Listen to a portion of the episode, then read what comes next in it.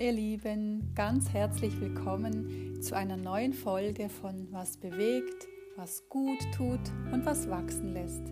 Mein Name ist Ursula Gschwind und ich bin ganzheitliche Ayurveda Gesundheits- und Migräneberaterin. Ja, ihr Lieben, ich freue mich sehr, denn heute sprechen wir über Stress, ein Thema, was viele beschäftigt und dafür habe ich mir einen ganz besonderen Spezialisten ausgesucht. Und zwar ist das Stefan Geisse. Er ist Stresscoach und Gründer von Stressauszeit in Zürich.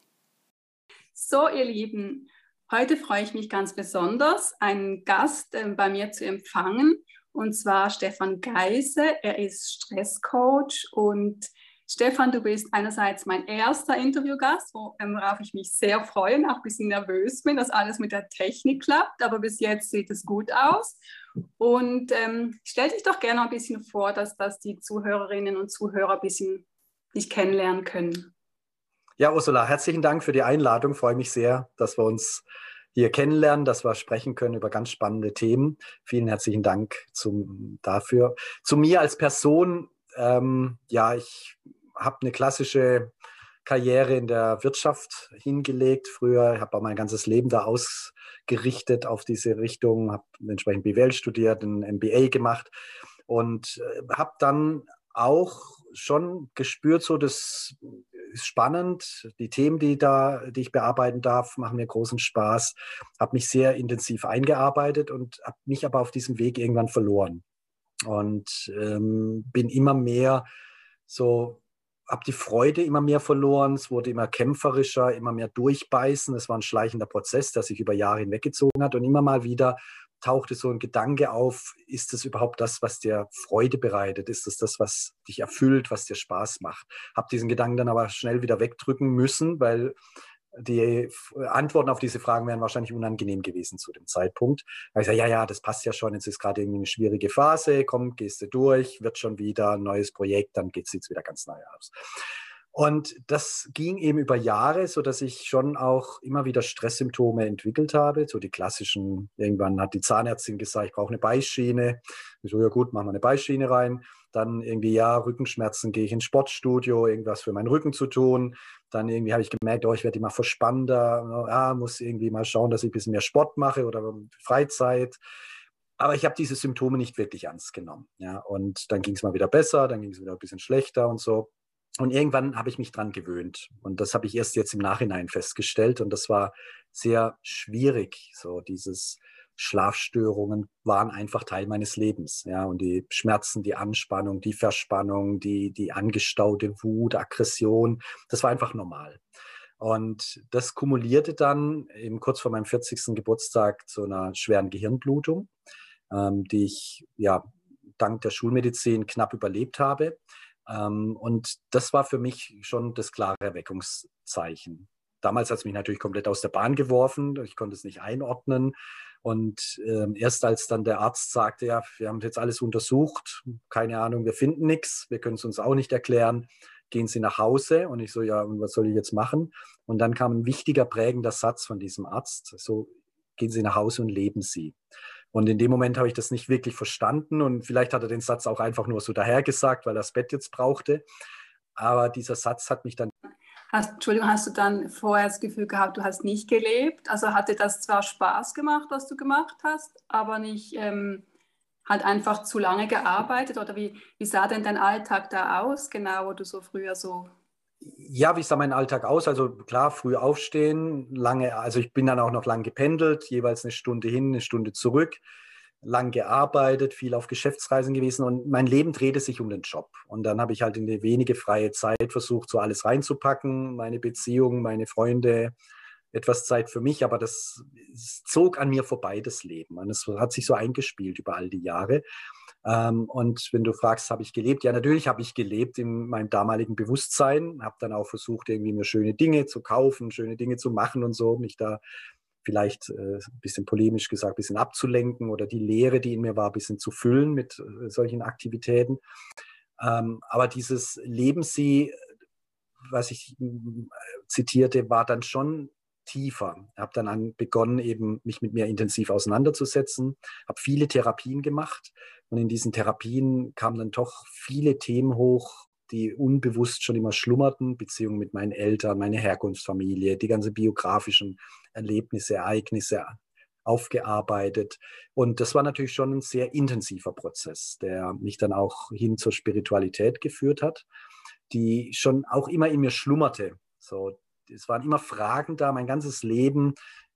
Was ist der Sinn? Was, was mache ich hier? Gibt es was Größeres? Gibt's, wo soll die ganze Reise überhaupt hingehen? Und diese Fragen, die wichtig sind und elementar sind, die habe ich für mich nicht wirklich umfassend beantworten können. Ich habe dann versucht, so bekannte Philosophen zu lesen, habe aber die Bücher nicht wirklich verstanden, habe mich mit der Naturwissenschaft versucht auseinanderzusetzen, so Einstein und Max Planck und was weiß ich. Das habe ich auch nicht so wirklich verstanden. Ähm, hab, ja, war, dann war verschiedene Phasen in meinem Leben. Dann war ich Agnostiker, dann war ich Atheist, dann was auch immer.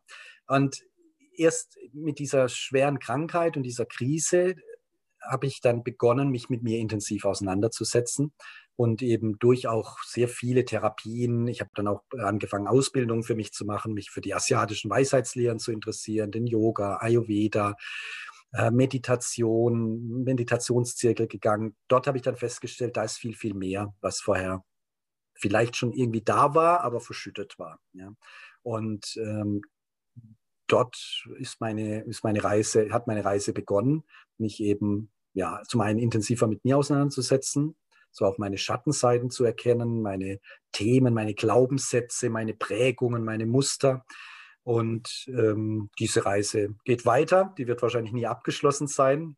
Ähm, und das ist für mich das Leben, ja, die ja. intensive Auseinandersetzung mit mir selbst und gleichzeitig natürlich auch schon das freudvolle Erfahren. Also es ist jetzt nicht nur die Askese und jetzt das Studium von irgendwelchen Schriften und dann im stillen Kämmerlein sitzen, sondern natürlich schon auch aktiv am Leben teilzunehmen. Und, und davor hast du eigentlich all das auch, die ganzen ähm, Thematiken, die biografischen ähm, Baustellen in Anführungszeichen, die hast du quasi mit dem Arbeiten auch im Nachhinein so ähm, quasi weggedrängt, wenn du jetzt so zurückschaust? Sicherlich ja. Also das ist, Entschuldigung, ähm, so mein ganzes Leben war schon sehr stark im Außen orientiert. Also als ich jünger war, viel Ausgang, viel Party. Ich brauchte immer ganz viele Menschen um mich herum. Musste immer eben, also ich konnte keinen Abend zu Hause verbringen, so, ne, weil ich musste immer draußen sein, feiern, Menschen treffen und so weiter. Dann eben die Arbeit. Und das war schon auch so das naheliegendste, also es ist alles unbewusst natürlich, jetzt in der Reflexion sieht es natürlich anders aus, aber das war für mich damals das naheliegendste, so, so weil ich schon spürte, irgendwas ist da, so die Konflikte mit den Eltern, die ganze Herkunftsfamilie. Ich komme aus Deutschland, bin auch sehr stark geprägt durch den Krieg, so als Kriegsenkelkind. Das waren schon immer Themen, die, die mich sehr belastet haben, aber den ich ja, ich hatte nicht den Mut, mich denen intensiv zu stellen. Ja, und dann flammte es mal immer wieder auf und dann war es wieder okay und so. Und dann hat man mal ein schönes Gespräch mit Freund geführt, aber dann war es auch wieder okay. Ähm, daher ist jetzt eben dieser, dieser einschneidende Moment für mich, so geht es einfach nicht mehr weiter. So geht es einfach nicht ja. Weiter. Und du sagtest ja auch, gell, dass das quasi, ähm, du hast das alles einfach nicht wahrhaben wollen. Du hast halt immer gearbeitet und quasi diese Erkrankung, diese ganzen Symptome und die Erkrankung, die war ein Aufwecken, ähm, dass du aufgeweckt wirst, jetzt, jetzt hallo, mach mal was, das tut dir nicht mehr gut, weil wenn du noch weitergemacht hättest, wer weiß, wohin du dann noch, ähm, ob du überhaupt noch unter uns wärst. Das kann ja dann so schlimm werden, wenn man alles eigentlich ähm, nicht, nicht wahrnimmt. Und deswegen ist ja eigentlich jeder Schmerz oder, oder körperliche Symptome ist immer irgendwie ein Hilferuf des Körpers und so glimpflich in Anführungsstrichen dann verlaufen ist, dass du quasi dann hinterher hattest du dann keine Folgen von dieser Hirn, also von dieser Blutung im Hirn, oder? Ja, also ähm, gerade zum ersten Teil, was du gesagt hast, sehe ich genauso, weil natürlich jetzt im Rückblick waren alle Signale, die ich bekommen habe von meinem Körper, aber auch natürlich, sag mal, die Konflikte, in die ich reingeschlittert bin oder die die Herausforderungen, denen ich gestellt war, das waren alles natürlich Zeichen, da stimmt irgendetwas nicht, lieber Stefan, aber sie waren zu schwach. Ja, und ähm, daher bin ich, wie, wie du es auch sagst, sehr, sehr dankbar, dass das passiert ist, weil ein schwächeres Zeichen hätte ich wahrscheinlich wieder abgetan als, ah ja, jetzt ist ja weg, jetzt geht es ja wieder. Ja? Ähm, und so habe ich eben halt auch die Signale des Körpers gesehen. Ähm, da ist irgendwas nicht in Ordnung, jetzt schauen wir, dass es wieder in Ordnung ist und dann ist ja in Ordnung. So, ne? ähm, ja. Und also auch gerade so durch Rüdiger Dahlke beispielsweise, so Krankheit als Weg, Krankheit als Symbol und so, mit dem ich mich dann auseinandergesetzt habe, habe ich gesehen, dass da natürlich sehr viel mehr drin steckt. Ja, zu deiner letzten Frage ähm, bin ich auch sehr dankbar, dass es keine Folgeschäden gab. Ähm, natürlich, was ich merke, die Belastbarkeit, die, die ich mir früher zugemutet habe, die ist nicht mehr da.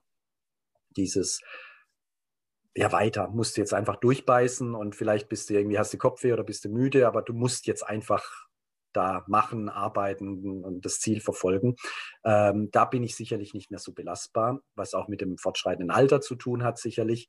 Ähm, und gleichzeitig bin ich da auch sehr dankbar, ne, zu sagen, okay, jetzt merke ich gerade, jetzt brauche ich wieder eine Pause. Ja. ja. und vor allem, du hast halt auch gelernt. Ich meine, früher warst du ein Geschäftsmensch, du bist Pitta, ähm, hast du vorher ähm, gesagt, das, das sind einfach Macher, die hören nicht groß, die sind ehrgeizig, die möchten zum Ziel kommen. Und natürlich hattest du wahrscheinlich auch nicht die, die Voraussetzung, de, auf deinen Körper zu hören, weil du die, diese ganzen ähm, Meditation und, und Achtsamkeitsübungen wahrscheinlich damals noch gar nicht so richtig, gar nicht kanntest vielleicht oder zu wenig kanntest. Und deswegen ist es ja auch jetzt heute so wichtig und schön, dass du jetzt dann auch sagen kannst, jetzt brauche ich eine Pause auch sensibilisiert worden bist durch deine Studien mit der Achtsamkeit, mit Yoga, dass du weißt und dass du das halt dir auch nehmen kannst, gell? das ist halt auch noch schön. Absolut. Ne? Und weil du gerade eben das Dosha Pitta ansprichst ähm, aus der ayurvedischen Lehre, das hat ja unglaublich viele Stärken und wunderbare Eigenschaften. So dieses schnelle Auffassungsgabe, hohe Intelligenz, starker Wille, starke Durchsetzungskraft, Ziele verfolgen, ähm, was einem natürlich sehr, sehr weit bringt im Leben, jetzt auf der sagen wir, materiellen Ebene. Ähm, und gleichzeitig hat es halt einen ganz, ganz großen Nachteil durch diese Eigenschaften. Da fehlt die Sensibilität, das Feinfühlige, das Empfindsame, das Empathische äh, sich selbst auch gegenüber. Ja, und ähm, da habe ich jetzt eben auch gelernt, mit diesen Doshas und jetzt gerade insbesondere mit Pitta liebevoller umzugehen. Und mhm. ist natürlich schon auch eine große Herausforderung, immer wieder sich selber zu ja. besänftigen, Thema Stichwort Selbstliebe, auf sich seine Bedürfnisse achten und so weiter, weil dieses Peter natürlich, komm, mach doch jetzt und stell dich nicht so an und es geht doch und so.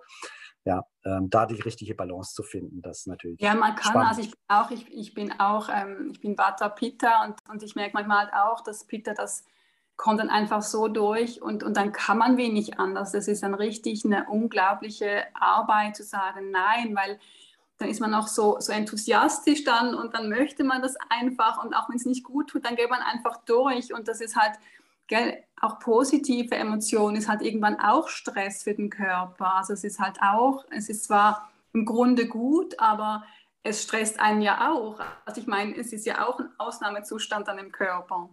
Absolut, absolut, ja. Ich habe mich so im Vorfeld gefragt, was ist denn Stress für mich? Und eigentlich bin ich da auf einen ganz einfachen Satz gekommen. Ähm, wenn ich im Widerstand bin mit dem, was jetzt ist. Also, dass, dass wenn ich, dass ich einfach irgendwie es anders haben möchte, dass zum Beispiel ich bin irgendwie zu Hause und denke, ach, alle sind jetzt auf einer Party und haben es schön und ich nicht, dann bin ich ja nicht im jetzigen Moment. Oder ich arbeite noch in einer Buchhandlung neben meinem ähm, Ayurveda-Business ähm, und dann wenn ich dann so Stress, also wenn die Kunden dann so stressig sind, dann kann ich mich ja einfach dem hingeben. Ich denke dann einfach dieser Widerstand, das macht es dann umso schwieriger, wirklich ähm, da loszulassen. Wie siehst du das? Also wie siehst du Stress und, das, und was sagst du zu, zu dem, wie ich das so empfinde? Finde ich eine schöne Definition. Ähm, Stress kommt ja ursprünglich, also das Wort Stress gibt es ja gar nicht so lange jetzt, wie man es eigentlich glauben würde.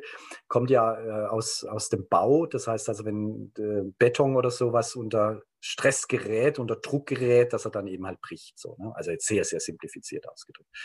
Ähm, für, also ich stimme dir zu. Ähm, Stress ist für mich, ich benutze gern so eine Stress-Trias, wie es ja auch in der Wissenschaft genannt wird, so ein dreiteiliges Stressgeschehen. Ähm, zum einen spricht man von allgemeinen Stressoren. Das sind Faktoren, die kann ich nur bedingt beeinflussen, wenn überhaupt. Die sind erstmal da das ist Lärm, das ist äh, dichte Stress. Also wenn ich jetzt beispielsweise pendeln muss, in einer vollen S-Bahn bin oder im Stau stehe, Berlin, äh, von Zürich nach Bern fahren muss auf der A1 oder wenn, wenn ich viel Aufgaben habe in Kombination mit wenig Zeit und so. Also das sind so allgemeine Stressoren. Wie gesagt, da kann ich schon etwas machen. Ähm, instrumentelle Stresskompetenz wird dort als Fachwort aufgeführt kann ich vielleicht schauen, dass ich meinen Alltag ein bisschen besser organisiere, meine, wenn ich im Büro bin, meine Meetings besser organisiere, E-Mail-Ablage, wenn ich zu Hause Mutter bin, dass ich vielleicht ein Au-pair-Girl reinhole oder so. Aber ich kann nicht so richtig dramatisch was machen, weil wenn das Kind schreit, dann schreit es erstmal. Der entscheidende Faktor ist, und das geht jetzt auch in die Richtung, was du gesagt hast, ist der zweite Teil dieser Stress-Trias. Das sind die persönlichen Stressverstärker. Das heißt, je nach Prägung, nach Konditionierung, nach individueller Erfahrung eigne ich mir in der Regel gewisse Glaubenssätze an. Glaubenssätze wie, ich muss perfekt sein. Glaubenssätze wie, ich muss stark sein. Oder je, wenn ich eine entsprechende Erfahrung gemacht habe, vielleicht ein Scheidungskind bin, ist es oft zu beobachten, so ich muss beliebt sein, ne? weil vielleicht dieser Streit mit Mama und Papa da, da versuche ich gegenzusteuern, ganz lieb zu sein. Und diese Glaubenssätze, es gibt noch natürlich noch mehr, die trage ich in mein heutiges Leben immer noch mit mir rum, auch wenn ich sie vielleicht vor 10, 20, 30 noch längeren Jahren irgendwann mal mir angeeignet habe, weil ich es damals so lernen musste. Ja. Und jetzt wird es natürlich spannend, wenn ein allgemeiner Stressfaktor, wie zum Beispiel, ich habe viel Arbeit, äh, da ist, mit, in Kombination mit wenig Zeit, und der trifft jetzt auf einen persönlichen Stressverstärker wie, ich glaube, ich muss perfekt sein, dann gibt es eine sehr intensive Stressreaktion. Ja, das ist der dritte Teil dieser Stressreaktion. Und ähm, die für, äußert sich dann auf körperlicher Ebene, auf mentaler Ebene, verhaltensbezogen, habituell. Ja? Kennen wir die klassischen Kampf- oder Fluchtstresssymptome. Und daher ist das Stressgeschehen für mich doch relativ komplex, weil es natürlich Sinn macht, auf allen drei Ebenen zu arbeiten. Also kann ich, wenn möglich, vielleicht die allgemeinen Stressoren etwas reduzieren gelingt mir manchmal nicht immer. Kann ich auch etwas drittens für meine Regeneration tun, eben den Körper erholen, Entspannungstechniken machen, mal ein Wellnesswochenende machen und so weiter. Aber der Hauptpunkt meines Erachtens liegt im zweiten Teil in der Persön beim persönlichen Stressverstärker. Und da ist dann eben sehr individuell. Ne? Was den einen stresst, ist für den anderen so überhaupt gar kein Problem. Aber vielleicht hat er wiederum ein anderes Problem, was einen anderen Faktor bei ihm Stress auslöst. Und daher ähm, zu deiner Definition finde ich das sehr schön. Was halt in, sag mal, für eine individuelle Prägung dann für dich in deiner geschilderten Situation jetzt einen Stress auslösen kann. Jemand anderes würde sagen, ach, das ist mir doch jetzt eigentlich erstmal egal. Ne? Aber der hat vielleicht ein anderes Thema.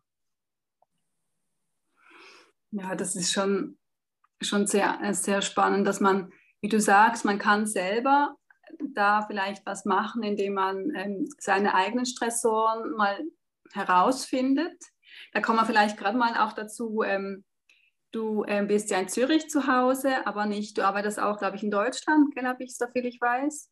Also ich lebe am oberen Zürichsee, ja, im schönen Rapperswil, habe mein Büro in Zürich und mache jede ja. Veranstaltung dann meistens in der Schweiz, aber auch in, in, Süddeutschland, bin auch auf Mallorca zu Retreats, wenn ich denn reisen darf.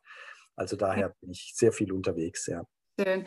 Und vielleicht kann, können wir gerade mal jetzt einhaken, wie deine Coachings dann aussehen. Wenn du jetzt mit dieser Trias ähm, arbeitest, du immer so oder kannst du auch mal schildern, was für Menschen dann zu dir kommen, was die für, ähm, was die für Zipperlein haben oder mit was für einer Motivation sie zu dir kommen. Einfach, dass du mal so deine Einzelcoaching mal zuerst ein bisschen mhm. erzählst. Die sind sehr individuell und sehr unterschiedlich. Also ich habe jetzt kein Standard F-Vorgehen, äh, holt dann irgendeinen Plan aus der Schublade, sondern das ist sehr, meine Arbeit beruht darauf, dass ich sehr individuell auf die Bedürfnisse des Klienten, der Klientin eingehe. Und zu Beginn steht erstmal die Abklärung des Beratungsauftrages. Und schon das ist ein sehr intensiver Prozess, weil der betroffenen Person dann erstmal klar wird, wenn ich dann nachhake und sage, ist es das wirklich oder um was geht es denn wie, steckt noch was dahinter und so weiter, dass äh, schon durch diese Klärung ganz viel bei der Person sich erklärt, so um was geht es denn eigentlich wirklich? Ist es jetzt das Vordergründige, wo ich merke, ah, da komme ich nicht weiter oder liegt da etwas dahinter? Und meine Arbeit beruht schon darauf, also ich habe schon, ich, ich habe verschiedene Aspekte. Also der Ayurveda fließt sehr stark mit ein, auch die Yoga-Therapie, also auf so mentaler Ebene, so, wo philosophische Aspekte auch mit reinkommen zum Thema Geist. Auf einer sehr rationalen Ebene, wo man bestimmte Themen besprechen. Aber weitgehend merke ich, dass der Erfolg der Arbeit auf der Herzensebene liegt. Und wir auf einer, sag mal, ich, meine Aufgabe darin besteht, einen Raum zu schaffen, Akasha in, in, in der yogischen Philosophie, in diesem Raum sich eben Heilung auch entfalten darf.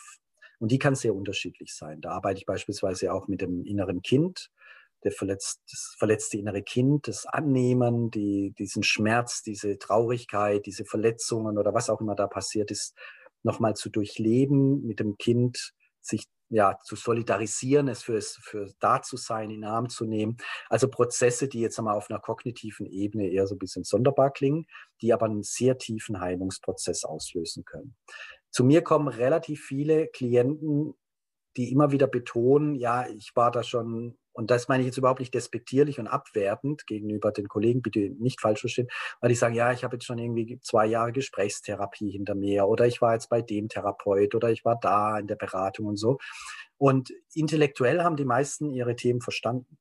Ja? Oder man kann da ein bisschen nachbohren, ein bisschen das vertiefen. Aber der Zugang zum Herzen ist oft verschlossen. Und das ist meines Erachtens dort eben, wo die Heilkräfte sind, wo ich diese Themen, die tief in mir verankert sind, wirklich nachhaltig abschwächen oder sogar ganz auflösen kann. Und daher deine Frage kann ich jetzt nicht mit einem klaren, ich mache das und das und das beantworten, sondern das ist eben wie sehr individuell, weil, sag mal, wenn ich jetzt auch Klischees bedienen darf, sind Frauen tendenziell eher offener für emotionale Themen, für Gefühle, nochmals, das sind Klischees, äh, für sich selber zu reflektieren, auch eigene, sag mal, Schattenseiten, Schwächen eher anzunehmen, wohingegen Männer, wenn sie zu mir kommen, doch eher, sag mal, in diesem harten, oft Business, in dieser Businesswelt verhaftet sind, wo sie eher auf einer rationalen Ebene so, das ist das Problem, da ist die Lösung und wie kommen wir jetzt dahin? So. Und das kennst du von früher wahrscheinlich, oder? Exakt, genau. Ja, und ich meine, das ist überhaupt nicht abwertend. Und natürlich gibt es auch sensible Männer und natürlich gibt es auch harte Frauen. Also bitte jetzt hier, die Zuhörerinnen und Zuhörer sollen sich jetzt bitte da nicht an, äh, zu sehr angesprochen fühlen, dass ich da jetzt zu sehr in Klischees spreche. Ähm, aber deswegen ist die Arbeit auch unterschiedlich, weil wenn jetzt natürlich eine Person zu mir kommt, die sagt, die, wo ich spüre, da ist schon ganz viel Offenheit dafür da. Da ist schon auch die Bereitschaft da, sich mit seinen Gefühlen auseinanderzusetzen, mit seinen Themen kann ich natürlich anders arbeiten, wie jetzt jemand, den ich erstmal abholen muss aus, der, aus einer sehr funktionalen, rationalen, intellektuell, kognitiv gesteuerten Welt kommt. Mit dem brauche ich jetzt nicht mit dem inneren Kind kommen und ja, jetzt meditieren wir mal und so, sondern da muss ich eben halt die entsprechenden Worte finden, die Umgangssprache, das Auftreten und das ist sehr, sehr individuell. Und das ist eben so, wie ich meine Stärke in der Arbeit sehe, eben das individuelle Eingehen auf den Klienten, die Klientin und eben die entsprechenden Bedürfnisse.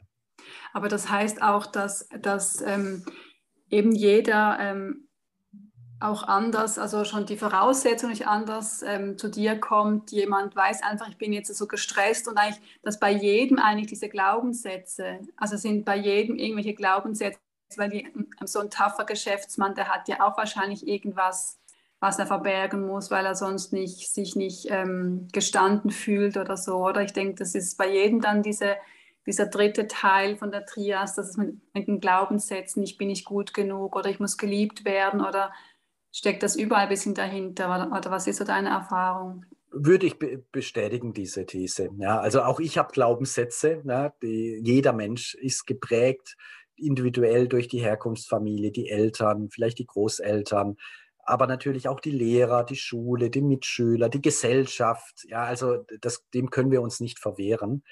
Ähm, dennoch möchte ich nicht immer gleich so, ah, da ist dieser Glaubenssatz, jetzt müssen wir diesen Glaubenssatz auflösen und dann ist alles gut.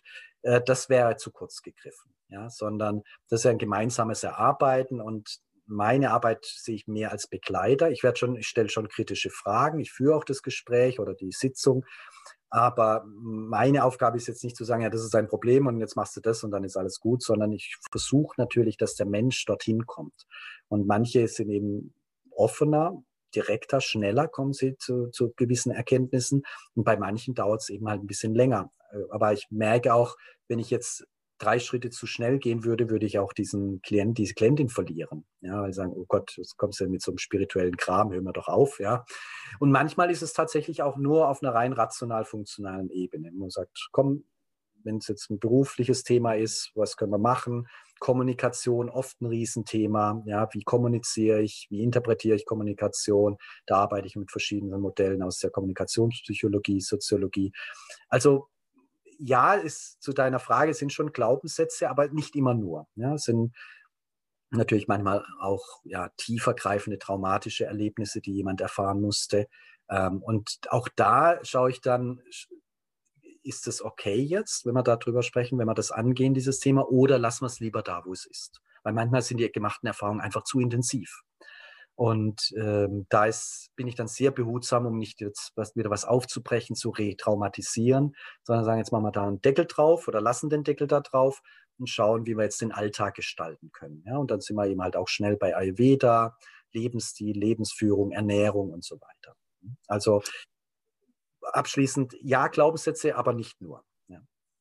Das merke ich auch bei meinen Migräne-Coachings, dass eigentlich ganz viel Arbeit besteht darin, mit der Klientin zu schauen, ähm, wie kann man den Alltag einfach auch stressfreier gestalten. Mhm. Wenn man halt da drin ist, dann, dann sieht man einfach manchmal nicht über den Berg, dann, dann, dann merkt man halt einfach, ähm, ich muss das und das und das und das alles machen und wie man dann schon noch fest so sitzt in dem und dann, von außen ein bisschen Hilfe kriegt, ist oft schon viel, gell? einfach mit ganz kleinen Dingen eigentlich kann man dann schon viel bewirken.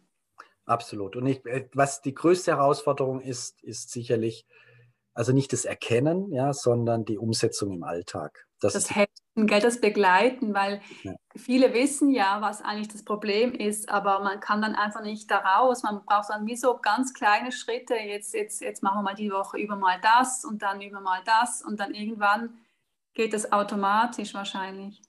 Ja, also weil das merke ich auch an mir individuell, man gewisse Muster, Verhaltensweisen sind so tief eingeprägt, ähm, die kann ich nicht über Nacht ändern. Ich kann auch meine Ernährung nicht über Nacht ändern, ja, und, sondern wie du sagst, es sind kleine Schritte, die dann erstmal so vielleicht für den Klienten, Klienten so, hm, ja, weiß ich, das klingt jetzt, ich habe jetzt irgendwie so ein Feuerwerk erwartet, aber dann sage ich halt auch, guck mal, du trägst dieses Thema seit 40 Jahren oder wie lange mit dir rum, erwarte jetzt nicht mit ein paar Sitzungen, dass jetzt 40 Jahre weg sind, so, ne, sondern das ist ein Prozess. Gleichwohl ist mir wichtig, den Klienten, die Klientin in die Selbstverantwortung zu bringen. Also meine Aufgabe sehe ich nicht jetzt, jetzt müssen wir uns die nächsten zwei Jahre alle zwei Wochen sehen, ähm, sondern möglichst schnell in die Eigenverantwortung zu kommen, um dann eben eigenverantwortlich gewisse Themen anzugehen und zu ändern.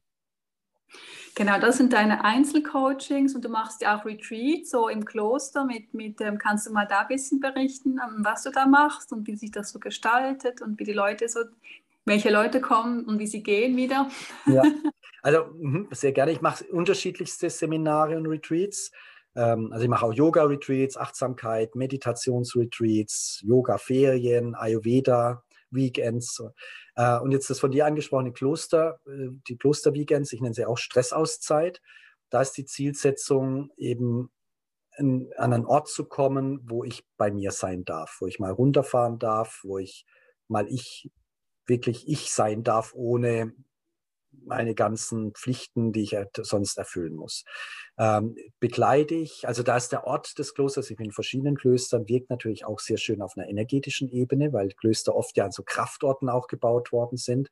Ähm, die Ruhe, diese dicken Klostermauern, so dieses, sag mal, doch entrückte, also in Anführungszeichen entrückte Leben von, von unserer modernen Gesellschaft, das meine ich nicht negativ, ähm, die Einfachheit, das hat schon eine sehr, sehr große Wirkung. Plus eben dann, was wir dort an Übungen machen. Ich mache sehr viele Atemübungen, Konzentrationsübungen, vorbereitende Übungen für die Meditation, Körperübungen. Die Menschen spüren sich oft nicht mehr selber richtig. Also auch Körperbewusstseinsschulen. Also ähm, wir sprechen auch über bestimmte Themen. Ich mache da Workshops, ähm, wo, wo wir über Stressgeschehen sprechen, über Glaubenssätze, also das, was wir jetzt gerade eben diskutiert haben, wo die Teilnehmer Tests machen können, sich selber besser erkunden können, wo wir bestimmte Übungen machen. Ähm, also ein sehr starker Praxisbezug. Und wer kommt da zu diesen Retreats im Kloster? Das ist ein sehr heterogenes Publikum. Als ich begonnen habe, dachte ich, ah, das ist bestimmt jetzt oder so Zielgruppe Burnout-Patienten, so irgendwie 50 plus. Ähm, es sind wirklich sehr heterogen, von soziodemografisch, von sagen wir, Schüler, also Schüler nicht Studenten schon, die sagen, es ist zu viel für mich. Ja? Schon in jungen Jahren bin ich überfordert, nicht intellektuell, sondern einfach von den Anforderungen, bis hin zu, ich habe über 70-jährige Teilnehmer, also es ist wunderschön, die da kommen. Ich habe ähm, äh, sag mal, Hausfrauen, ohne jetzt Hausfrau negativ zu äh, belegen, dieses Wort. Also die einfach halt jetzt, meine Kinder sind größer, werden größer. Ich, so, ich verliere ein bisschen den Sinn in meinem Tun, weil jetzt brauchen sie mich nicht mehr so stark. Ich habe mich vielleicht in meiner Ehe, in meiner Partnerschaft etwas entfremdet. Was mache ich jetzt aus meinem Leben? Das ist oft ein großes Thema. Ich habe Leute aus der Wirtschaft, die bisschen so, nicht, dass es wichtig wäre, aber einfach nur um den Kontrast zu zeigen, mehrere tausend Leute führen. Also sehr heterogen und ähm, auch von den sagen wir, Einzelbiografien oder den sozialen Herkunftsschichten von sagen wir, eher ja, einfacheres Bildungsniveau bis top äh, ausgebildete Leute. Und was das Wunderschöne ist, sie sitzen alle zusammen an einem Tisch und sie kriegen alle dasselbe Essen und sie dürfen endlich mal sich selbst sein. Und sie dürfen dann auch ihre Rollen ablegen. Und da sehe ich gerade, dass da Menschen unglaublich aufblühen, wenn sie nicht ihre, ich bin der und das und ich mache das und ich bin da ganz toll und ich habe, sondern ja, dir geht es ja genauso wie mir und es ist schön, dass wir uns jetzt kennenlernen. Und das ist, was eben für mich mit das Schönste und Berührendste ist dann, ja. Ja, das glaube ich. Und also, aber gibt es, also ist es ein bisschen so wie ein ganz, ganzheitliches Paket, wenn man da kommt, dass man quasi eine Auszeit findet, also Tools, wie man runterkommt, bei dir lernt aber auch eine Anregung, wie man diese, diesen Stress im Alltag auch wieder vermeiden kann. Sicherlich, ja, das spielt absolut eine Rolle. Also es ist schon, der, also es ist ein Wochenende, da können wir jetzt die Welt auch nicht retten, das ist auch ganz klar. Ähm, aber die Teilnehmer lernen schon auf verschiedensten Aspekten. Also sie lernen erstmal sich selber wieder ein Stückchen kennen, indem sie einfach mal in die Ruhe gehen. Ich sage ihnen auch, versuch doch mal nicht dein Natel zu benutzen, versuch mal keine E-Mails zu machen, versuch mal nichts zu lesen, hab Mut zur Langeweile. Ja? Und äh, weil das Wort Langeweile, finde ich, ist ein wunderschönes Wort im Wortstamm. Lange bei sich verweilen. Ja? Und das haben wir mhm. einfach verlernt, so diese Muse. Mhm. Wir sind abgelenkt. Wir hetzen von Termin zu Termin, von Beschäftigung zu Beschäftigung. Und dann, jetzt geh einfach mal spazieren, setze dich irgendwie auf eine Parkbank, mach mal nichts. Ja? Eine halbe Stunde, Stunde oder so. Und dann schauen sie mich mal mit großen Augen, ja, zum Wochenende, jetzt muss ja was passieren und so.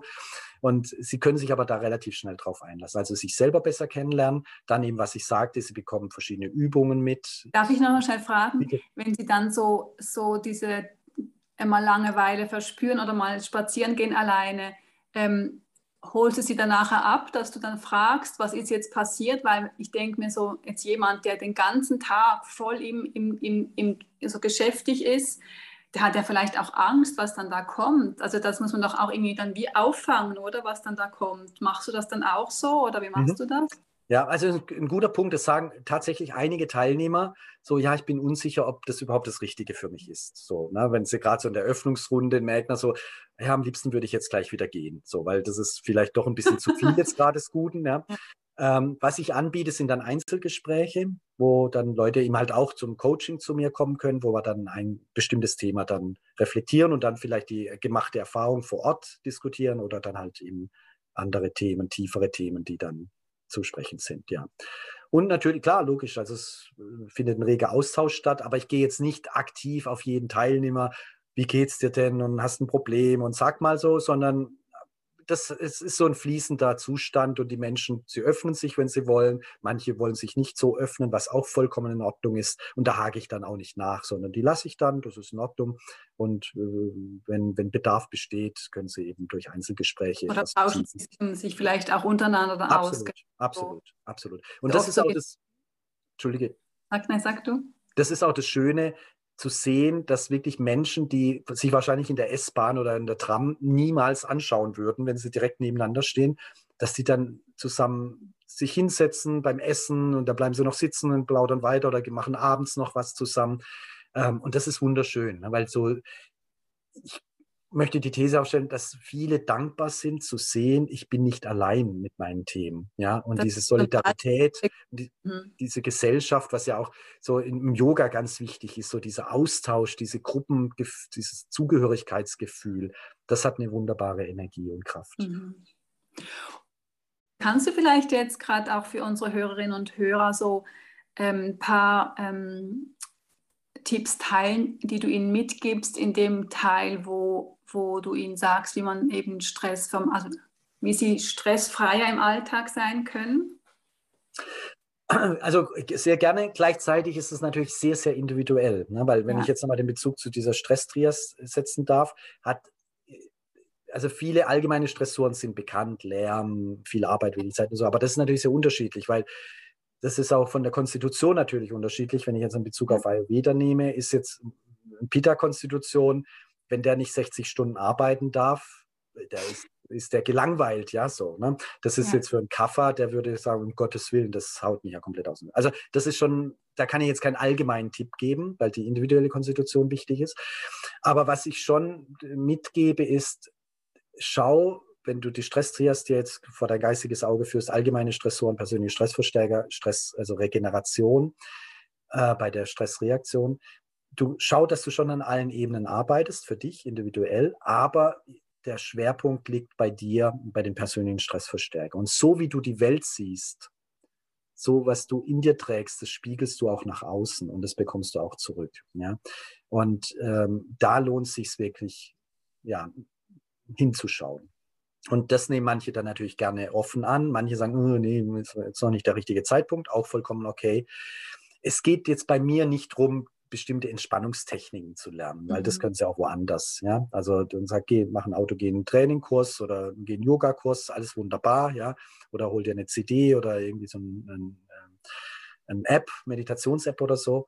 Ähm, alles gut und wichtig, aber mein Mehrwert liegt tatsächlich so, was heißt es für dich jetzt individuell? Wie gehe ich, mit welchen Erfahrungen, die ich gemacht habe, mit welchen Prägungen, mit welchen Mustern gehe ich durchs Leben und kann ich daran an mir arbeiten? Ja? Und ein ganz wichtiger Aspekt, wenn ich das noch ergänzen darf, der da in meine Arbeit mit einfließt, ist das ganze Thema Selbstliebe. Ja?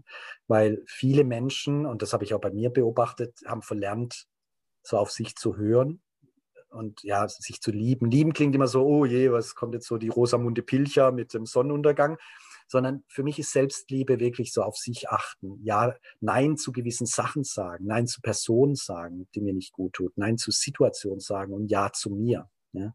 Gefühle wahrnehmen, besser artikulieren können, zu den Gefühlen auch stehen ähm, mit dem inneren Kritiker umgehen, diese innere Stimme, die ständig dir einredet, dass du nicht gut genug bist oder dass du wieder einen Fehler gemacht hast, dass ich da einen konstruktiven Umgang mit finde. Auch so, so mitfühlend mehr sein, mehr in die Demut gehen, mehr, mehr in, das, in den Gleichmut, was ja im Buddhismus, im Yoga ein ganz großes Thema ist.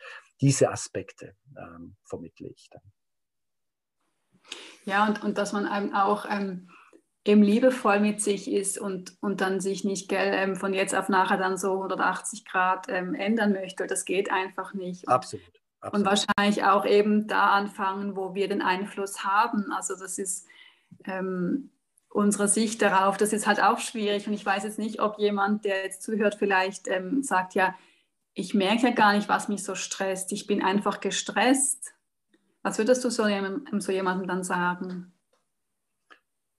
Ja, also ich glaube, da ist das individuelle Gespräch dann wichtig, dass man das gemeinsam erarbeitet. Also da wäre jetzt so allgemeine Tipps, weiß ich nicht, ob die jetzt wirklich helfen, sondern da würde ich mich jetzt mit der Person hinsetzen und sagen, was ist das Thema, um was geht es wirklich, wie möchtest du jetzt aus dieser Beratung ausgehen? Also manche sagen dann, ja, ich möchte eine Technik wissen, manche sagen, ja, ich möchte irgendwie besseren Zugang zu mir finden, ich möchte mein Verhältnis mit dem Vater äh, aufarbeiten, was auch immer, keine Ahnung. Das ist dann, ähm, und da, das schauen wir uns dann an. Ja?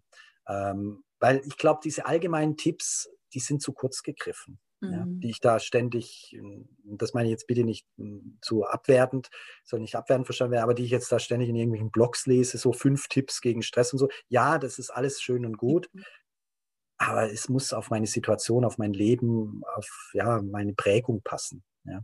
Und nochmals, da bin ich nicht müde, das zu betonen, eben auch auf die individuelle Konstitution mit einer Pita-Konstitution kann ich sehr klar, sehr direkt, sehr straightforward sprechen. Wenn die davon überzeugt ist, sie wird mich erst challengen, sie wird erst meine ganzen Diplome sehen wollen und äh, mir ein paar kritische Fragen stellen. Und wenn sie dann sagt, ah ja, der Stefan hat ja doch Ahnung, von was er spricht und ich glaube, das macht Sinn, was er erzählt, dann setzen die das um. Ja, das, das sind Maschinen. Ja, die machen bum, bum, bum, bum, bum, wo ich dann so, boah, wow. Wenn ich jetzt mit einem Vata-Konstitution, also Vata-dominierender Persönlichkeit spreche, die darf ich nicht überfordern. Jetzt weniger intellektuell, sondern einfach die ist so fahrig und die, die kommt vom einen zum anderen und dann wieder dreimal um die Ecke rum und so. Da geht's, jetzt machen wir mal erstens und zweitens, ja, und vielleicht in zwei Wochen machen wir drittens so. Ja, und das ist dann auch sehr, sehr individuell, was so ein Mensch in seiner jeweiligen Situation umsetzen kann. Eine Mutter, die zwei kleine schreiende Kinder hat, ja, die wenig schläft, die komplett erschöpft und ausgezehrt ist, mit der muss ich anders umgehen, wie jemand, der sagt, ich habe Zeit, ich kann mich drum kümmern, ich mache jetzt gerade im besten Fall ein Sabbatical oder was auch immer. Ja, auch das muss in die Beratung mit einfließen. Vielleicht kann man jetzt doch nochmal den Bogen zum Ayurveda schlagen, da ja mein Podcast ein großer Teil mit Ayurveda ähm, quasi bestreitet, in Anführungszeichen. Und da gibt es ja diese drei ähm, Stresstypen, Kapha-Stresstyp, ähm, Pitta-Stresstyp und, und Vata-Stresstyp. Magst du mal da noch ähm, zu was sagen? Von meinem Verständnis, ähm, also wenn man jetzt Kapha dominiert sich anschaut, ich gehe mal auf die Eigenschaften. Erde, Wasser, die vorherrschenden Elemente und die Eigenschaften von Erde, Wasser, schwer, träge, kalt, klebrig, schleimig, ölig. Ähm, das heißt, Menschen, die vorherrscht durch diese Eigenschaft, die jetzt sehr, sehr negativ klingt zum Teil, das soll überhaupt nicht so sein, sondern wir sprechen jetzt über die Eigenschaften der Elemente, die diese Eigenschaften vorherrschend in ihrem Organismus tragen, die sind eben tendenziell eher schwerfällig, also wenn Kaffer jetzt deutlich stark ausgeprägt ist, und die sitzen Probleme eher aus. Ja, das heißt, die sind verharren lange in der Situation und sie sind erstmal offensichtlich gar nicht so gestresst. Hm, das ist dann, weil sie so erstmal ruhig sind, eher tendenziell gemütlich sind, so bis dieses Liebevolle, was sie in sie tragen. Und dann denken alle so, oh, hier geht gerade die Welt unter im Büro, ja. Und dann sitzt da diese kafferdominierte Persönlichkeit, ja, ja, passt schon, essen wir mal einen Schokokuchen und so. Also, das, ne, die werden immer stiller. Also bei mir so, ist eine, genau. immer stiller, je stressiger, desto stiller wird sie. Genau. Ne? Aber, also das heißt, erstmal denken wir so, oh, die können ja super mit Stress umgehen, die, die stresst ja gar nichts, ist so der vorder, erste vordergründige Eindruck. Aber ähm, durch ihre Eigenschaften, die sind sie eben so, kleben die an der Situation. Das heißt, die kommen da nicht raus. Also ganz oft sehe ich meinen Beratungen auch Menschen, die sehr lange in unglücklichen Beziehungen festkleben. Ja? Die kommen da nicht raus. Und vordergründig, ach ja, das ist ja eine schöne Ehe, das ist ja alles okay und so. Und ja, ja, passt schon so, ja. Aber innerlich, da, da stimmt vieles nicht. Ja? Und das heißt, dass die, die, der Krankheitsverlauf von Kaffa ist ja sehr langsam, bis er dann so langsam ansteigt und dann wird sehr intensiv. Ja? Auch die Klasse, also jetzt unabhängig von Stress, die klassischen Krankheitssymptome sind ja so Gewebeansammlung, Krebs, ja, Diabetes und so. Ähm, das, das braucht lange, bis sich das ansammelt. Ja? Und so ist es auch mit dem Stress. Es braucht sehr lange, bis dann Kaffer wirklich reagiert.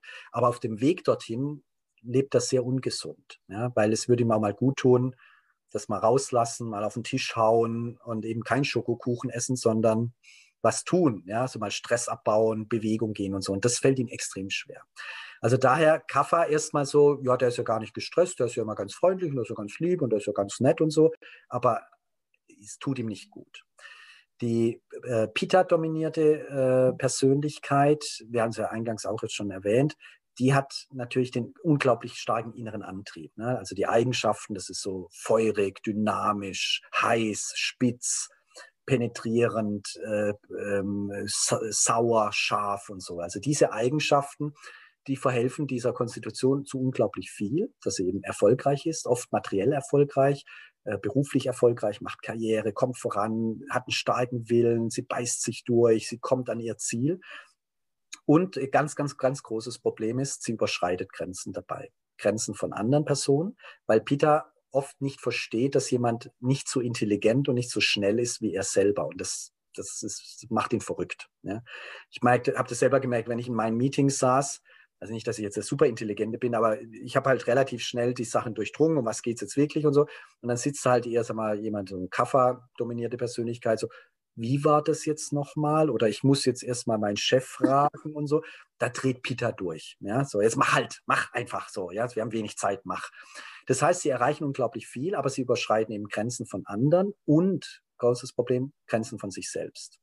Und das ist ja auch das mit meiner individuellen Geschichte, die ich gesagt habe. Das heißt, das Stressgeschehen bei Peter ist extrem gefährlich, weil er so viel aushält. Ja? Also er kann mit seinem Willen über körperliche Beschwerden hinweggehen, über Probleme hinweggehen, über Erschöpfung hinweggehen. Der, kämpft bis äh, drei Sekunden vor zwölf, kämpft er. Ja? Wohingegen Kaffer schon vorher die Segel streicht und sagt, oh Gott, das ist mir alles viel zu anstrengend. Ja? Und das ist das große Problem beim Stress bei Peter.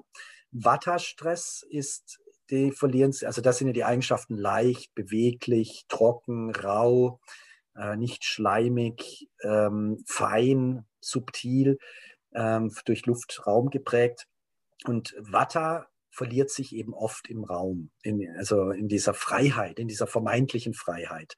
Der liebt es, eben Ideen zu haben. Der liebt es, ah, jetzt habe ich da eine Idee, ah, jetzt mache ich ja das, ah ja, also, ah, das wollte ich ja auch noch machen und ach, das ist ja auch noch mal ganz toll und das, ach, der ist ja auch ganz spannend, der, der Typ da, mit dem will ich mich jetzt auch noch unterhalten und so. Und das ist erstmal, macht ihm Spaß, ja, und er ist ganz kreativ und kann sich gut ausdrücken in der Regel und ist, ist sehr inspirierend. Aber durch das, dass er sich im Luft- und im Raumelement verliert, verliert er eben die Bodenhaftung. Ja? Und ein Vata-Prinzip hängt ja auch das Geistprinzip dran. Das heißt, es führt sehr schnell eben zu einem überheizten Geiz, äh, Geist mit sehr vielen Gedanken, Sorgen, Ängsten, äh, nicht zur Ruhe kommen, ja, plus natürlich die Schlafstörungen idealerweise, also nicht die so Vata-Zeit zwischen zwei und sechs Uhr, hat er nachts Schlafstörungen. Peter hat ja Einschlafstörungen, 22, 2 Uhr, ist Watter natürlich sehr schnell ausgezehrt. Ja, und gerade Menschen, die eine sehr stark geprägte Watterkonstitution haben, die haben oft Themen mit Erschöpfung und Ausgezehrtheit. Ja, plus in der Kombination mit diesem unruhigen Geist. Und äh, die haben halt wenig Disziplin und wenig, wenig eigene Körperkraft, wenig Bala, so, wo sie das auch umsetzen können, wo sie sagen, so Peter setzt sich auf den Hosenboden und sagt, ich ändere jetzt was, wenn er davon überzeugt ist. Vata kann das nicht. Ja, weil dann ja. hat er, ah, jetzt war ich in der Ayurveda. Der Vater hat tausend Ideen und kann sie alle, reißt sie alle an und kann sie nicht zu Ende bringen. Exakt. Gell, so. Exakt. Ah, jetzt war ich in der Ayurveda-Beratung und der hat, der Berater oder die Beraterin hat jetzt das und das und das und das und das gesagt. Super, das mache ich jetzt. Und drei Tage später liest dann ein Buch über was ganz anderes und dann ist das Buch jetzt wieder ganz lieb. Und dann sagt die Freundin fünf Tage später, du hast das schon mal probiert und dann so, ne? Und mhm. da fehlt die Konsistenz und dieses kontinuierliche Durchsetzen.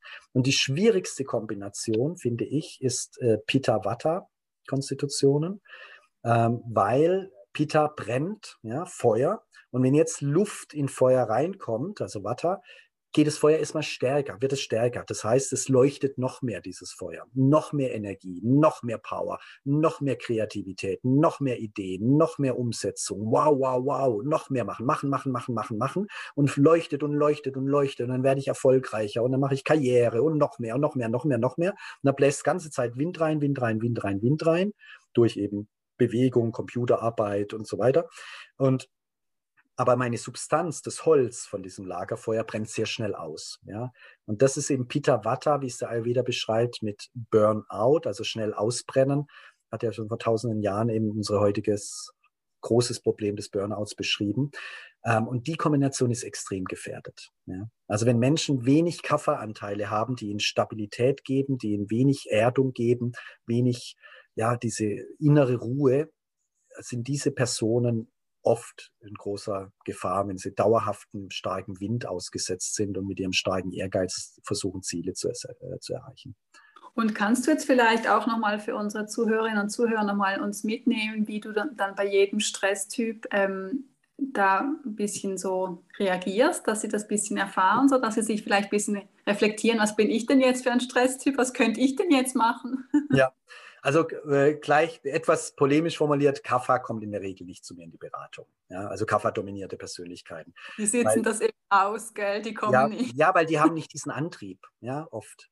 Die, also ich habe schon Kaffa-Konstitution meiner Beratung, aber relativ wenig, weil die sitzen es leider aus und sagen, ja, das ist ja schon okay. So. Also ich hatte mal, und das meine ich sehr mitfühlend, ich hatte mal eine Kaffa-Klientin bei mir, die, die war, das Kaffa geht ja sehr schnell ins Tamasische auch also das Guna Tamas. Und das ist natürlich ganz, ganz, ganz kritisch. Ja, wenn das Tamasische. Kannst du erklären für die, die das nicht kennen? Mhm.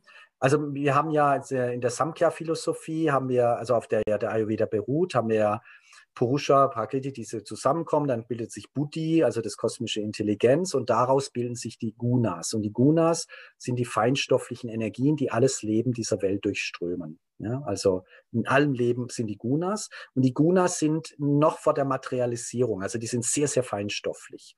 Und es gibt die drei Gunas, Tamas Guna, Rajas Guna, Sattva Guna, die auch Eigenschaften haben. Tamas Guna ist eben dunkel, träge, äh, unwissend, dumpf. Rajaskuna ist ehrgeizig, ich-bezogen, machen, Ziele erreichen, feurig. Und Sattvaguna liebevoll, gütig, weise, friedfertig, ja, in Reinform. Und das ist jetzt auch schon die Korrelation zu den Doshas. Doshas sind ja dann schon die materialisierte Form, also die körperliche Form der Ordnung, also diese Ordnungsprinzipien. Das heißt, Tamasguna korreliert oft, muss nicht oft, aber mit Kaffaguna, weil die Eigenschaften sehr ähnlich sind. Rajasguna korreliert oft mit Pitta, Dosha und Sattva ist eben eine Mischung aus, also das ist dieser Ausgleich aus diesem Rajas und Tamasguna. So. Nochmals, an, die Dushas können auch andere Gunas haben.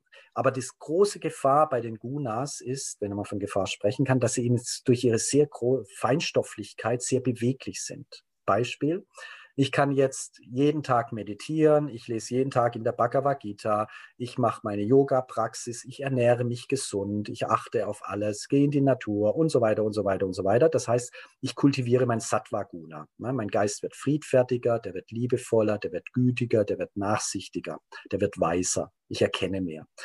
So, jetzt habe ich irgendwie ein Wochenende mit meinen Kumpels und jetzt trinken wir ganz viel Alkohol und reden ganz viel Blödsinn und sehr viel gehen in eine laute Disco rein und dann schaue ich mir noch irgendwie einen Actionfilm an, wo viel rumgeballert wird und so weiter. Dann ist mein wunderbares Sattva Guna innerhalb von wenigen Stunden oder einem halben Tag, Tag reduziert und Rajas Guna kommt hoch. Ja, durch meine Ernährung, den Lebensstil, die Umgebung, die Gespräche, die Menschen und so weiter. Und das heißt also bei der Beratung, wenn ich jetzt zum Beispiel, wenn ich wieder zum Thema zurückkomme, so, wenn so ein Kapha-Dosha da sitzt und Kapha sich zu stark aggraviert hat über die Zeit, also zu stark angebaut hat, angehäuft hat, in der Regel ist dort oft auch ein Tamasguna zu stark ausgeprägt, weil Kapha ist dann träge und ernährt sich nicht richtig. Der bleibt dann einfach sitzen und so und so weiter und so weiter. Und dann wird eben das Tamasguna, dieses träge, dumpfe, unwissende, stumpfe, eben auch kultiviert. Ja? Je nachdem, dann schaue ich halt irgendwie doofe Fernsehserien an, dann esse ich irgendwie viel Zucker und so weiter und so weiter und dann wächst Tamaskuna. Und jetzt natürlich die Kombination, die erreiche ich in der Regel nicht. Ja? Die, die, die will sich nicht beraten lassen. Ja? Ähm, aber wenn jetzt so eine Person, Kaffer, kommt jetzt zu mir, zu deiner Frage zurückzukommen, was mache ich dann? Ich benutze eben das Gegenteil in meiner Sprache. Also ich schaue auf die Eigenschaften, dumpf, träge, stumpf und so weiter. Wie ist meine Sprache? Feurig, spitz, scharf. Ja? Also dann habe ich eher eine Pitta-dominierte Sprache, um eben dieses träge Kapha-Dosha vielleicht in Kombination mit Tamaskuna aufzuwecken. Wenn ich jetzt genauso sag mal, liebevoll und lieblich mit diesem Kapha-Dosha sprechen würde, würde ich nichts erreichen, weil dann kleben wir beide zusammen. Ja? Also konkretes Beispiel, es kam mal vor Jahren eine, eine Frau zu mir, Kapha dominiert. Und nochmals, mache mich nicht lustig, es hat mich zutiefst berührt. Und sinngemäß hat sie gesagt, ja, jetzt hat mich ja mein Mann verlassen nach 31 Jahren. Hm, jetzt muss ich da irgendwie so eine kleine Wohnung beziehen, weil ich aus dem Haus muss. Ja, meine Tochter findet keine Lehrstelle und ist arbeitslos. Mein einer Sohn, der hat irgendwie eine schwere Krankheit. Ja, und jetzt mein Arzt hat jetzt bei mir auch Krebs diagnostiziert. Aber es geht schon irgendwie. Ja? Nochmals, ich mache mich nicht lustig über sie, aber das so hat sie gesprochen. Das heißt, das ist Tamas, sehr stark Tamas, tamasisch angereichert und zu viel Kaffa. Wenn ich jetzt genauso, oh Gott, sie arme Frau, oh je, ihr Mann hat sie verlassen, ach, das tut mir jetzt sehr leid und oh je, jetzt schauen wir mal, dass wir da eine Lösung finden und so, und das ist ja ganz tragisch, würde ich dieses Kapha-Dosha noch mehr einlullen. Ja? Also ist meine sag mal, Gesprächsstrategie oder mein Gespräch ist dann sehr direkt und klar und sehr pittrig. Ne? Dann sage ich so, okay, Sie können jetzt die nächste halbe Stunde mir hier Ihr Leid voll jammern, ja, ich kann das gerne anhören, dann zahlen Sie mich dafür und dann gehen Sie wieder nach Hause und Sie haben nichts geändert. Oder wir ändern jetzt was, weil wenn Sie jetzt nichts ändern, werden Sie im halben Jahr an Krebs sterben. Was machen wir jetzt? So, ne? was ist denn jetzt los? So, ne? Und entweder die Person geht dann oder sagt, okay, gut, jetzt fangen wir an zu reden. Ja? Also so gehe ich mit dem Kapha-Dosha um. Mit dem Pitta-Dosha eben gerade das Gegenteil. Wenn ich da genauso feurig, scharf, spitz in meiner Sprache wäre, würde es eskalieren. Ja, da hätte man nach drei Minuten den größten Krach. Weil Pitta will ja Recht haben und wenn ich dann auch noch Recht haben will als Coach, das geht in die Hose. Also bin ich da eher, gehe ich erstmal so zur Seite, lasse den mal sein Feuer spucken und dann darf er so seine Aggression rauslassen und alle Scheiße. Und dann ist es wichtig, eben das Liebevolle, das Gütige, das Sanfte mit reinzubringen. Ich darf nicht zu gütig und zu liebevoll werden, weil dann nimmt er mich nicht ernst. Ich muss bei Peter auf Augenhöhe argumentieren. Also er muss mich erkennen als Gesprächspartner, der auch was drauf hat und der eben ihm Paroli bieten kann. Aber ich darf nicht konfrontativ mit ihm sein. Also ich sage immer ihm mit der Person, kann dann natürlich auch Frauen sein. Ja, sondern eher das Verständnisvolle, okay, Druck rausnehmen, nicht sofort ein Gegenargument bringen, sondern erstmal diese Weichheit, die Sanftheit, das Liebevolle da in diesen Akasha, in diesen Beratungsraum reinbringen. Und Vata Dosha, sehr luftig, sehr fahrig. Vata, wenn Sie in meine Beratung kommen, dann fangen sie erstmal an zu erzählen und dann ist das Problem. Und dann hat aber meine Großmutter noch gesagt und meine Schwester, die ja gerade in London ist, hat jetzt auch nochmal. Und übrigens, da habe ich ja vorgestern, ach ja, und dann war nochmal vor zwei Wochen, habe ich und so. Und dann nach fünf Minuten keine Ahnung, um was es geht, ja, weil sie sich komplett verloren hat. Und da ist jetzt meine Aufgabe, zu sagen, okay, ich habe Folgendes rausgehört. Erstens, zweitens, drittens, viertens. Ich denke, viertens können wir weglassen. Drei Themen können wir nicht bearbeiten. Ich schlage vor, wir konzentrieren uns auf zweitens. Ist das das, was Sie wollen? Ja, das klingt gut, aber ich habe ja dann noch das und das und Cell und jenes und weil so und dann ist wieder zurück, back on track Okay, wollen wir bei zweitens bleiben oder wollen wir jetzt drittens machen? Ja, nee, Sie haben ja recht, Nummer zwei. Okay, dann machen wir jetzt zwei. Also Vata braucht sehr viel Klarheit, Struktur, mhm.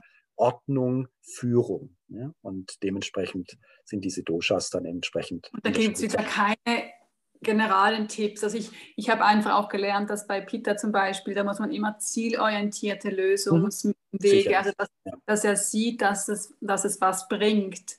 Absolut. Also weil es nur so, ähm, ja, ja, das kommt dann schon, sondern wenn Sie jetzt jeden Tag weniger ähm, Fleisch essen, dann sind Sie sicher dann leistungsfähiger für den Marathon zum Beispiel oder so. Absolut, absolut. Ja, dass man das so ein bisschen guckt. Ja. Also gebe ich dir 100% recht. Das meine ich auch mit Peter, muss auf Augenhöhe sein. Ja, weil Peter mhm. ist eben sehr leistungsorientiert und wenn er Geld ausgibt für eine Dienstleistung, dann will er da Leistung haben. Ja? Da will er nicht jetzt eine Stunde lang rumreden und Kaffee, ess, äh, äh, Kaffee und Kuchen essen und so, sondern ähm, ähm, der will Ergebnisse haben. Das ist ganz klar, weil er gibt da Geld dafür aus und da muss jetzt in 60 Minuten muss da jetzt ein Ergebnis auf den Tisch legen. Ja?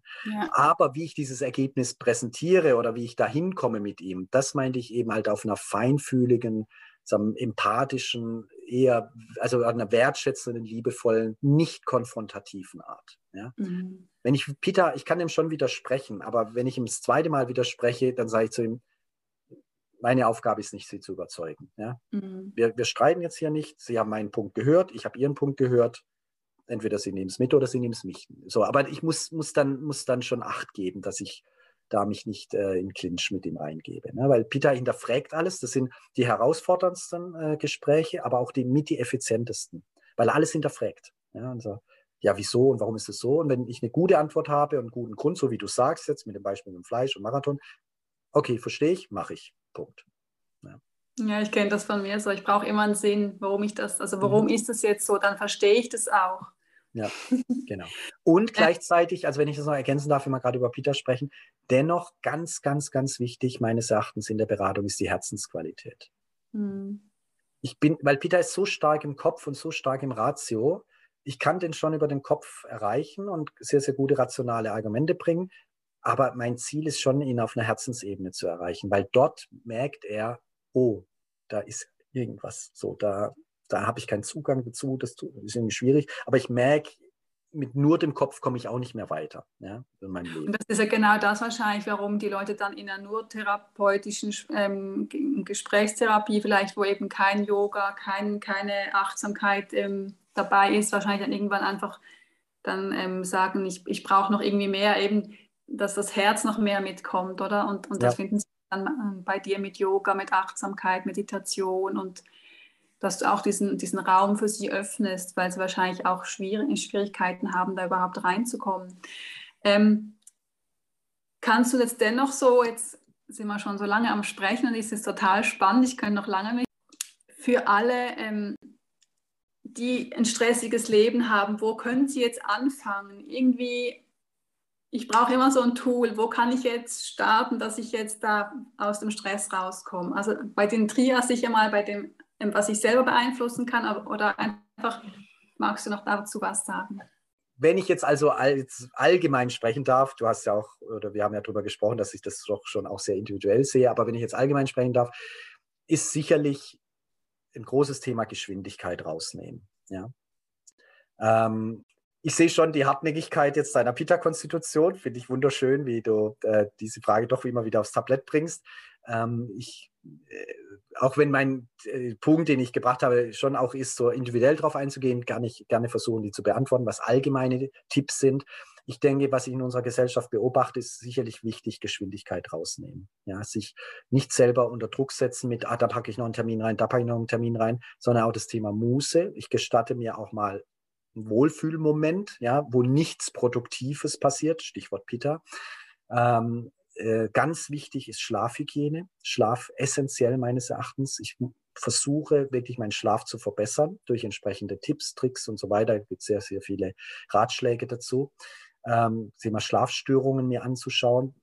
Ähm, Ernährung essentiell meines Erachtens. Natürlich auch schwierig, wenn ich schon im Stress bin und im Hamsterrad bin, aber doch schauen. Dreimal, jetzt aus ayurvedischer Sicht würde ich gestressten Menschen immer dreimal warm Essen empfehlen. Gerade Vata oft ja bei Stress mit beteiligt, so 98 Prozent.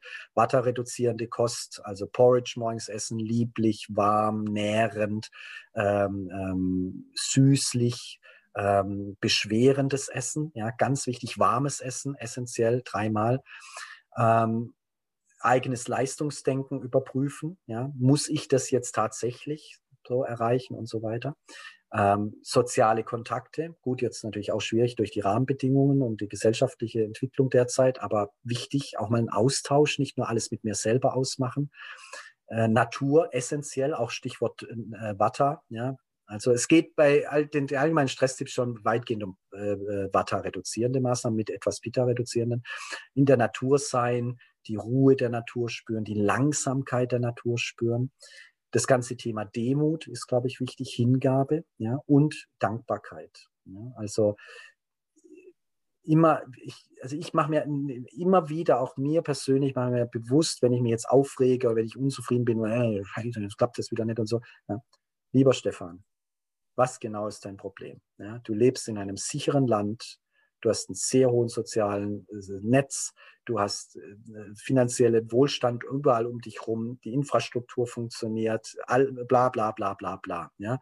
Fahr mal 200 Kilometer weiter mehr in den Osten, ja, das ist die wahre Probleme. Und ich glaube auch das Thema Demut und Dankbarkeit, wenn wir uns das mehr zu Gemüte führen, relativieren sich sehr, sehr schnell sehr viele Themen. Ja, sehr schön, ja. Jetzt hast du meine Frage richtig schön beantwortet.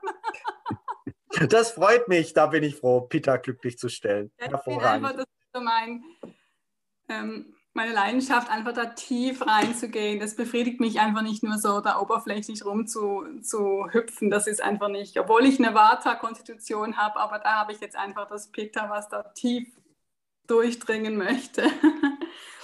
ja, genau. Ähm, Jetzt würde ich gerne zum Schluss dich noch fragen, wo findet man dich? Ähm, auch für Leute, ich habe auch viele Zuhörerinnen und Zuhörer aus Deutschland. Wo bist du so eben anzutreffen? Und genau, wenn man mit dir in Kontakt treten möchte. Mhm. Ähm, ja, vielen Dank für diese Möglichkeit. Also ähm, ich, meine Hauptwebseite ist Induality, ähm, induality.com in Duality eben geprägt, wenn ich das kurz erwähnen darf, auch aus der Advaita-Philosophie, also der Non-Dualismus, dem ich jetzt äh, mich sehr stark zugewandt fühle. Also diese Herausforderungen, die wir haben in unserer westlichen Welt und ähm, die wir jetzt alle besprochen haben, mit der Kombination mit den asiatischen Weisheitslehren, das in diese Dualität zu bringen. Das ist die Hauptwebseite. Ich biete Seminare, Retreats an auf stress-auszeit.ch ich biete Online-Kurse an zu Thema Schlafstörungen, Achtsamkeit, Meditation lernen, Selbstliebe unter der Webseite seminare.stress-auszeit.ch. Und ich habe ein Intensivcoaching-Programm, insbesondere jetzt für, für Leistungsträger, Business Leader, everyday-warrior.com. Also unter einer der Adressen wird man mich sicherlich finden. Und ich freue mich, vielleicht Super. die eine oder andere Hörerin, Hörer begrüßen zu können für ein schönes, unverbindliches Gespräch. Schön, genau.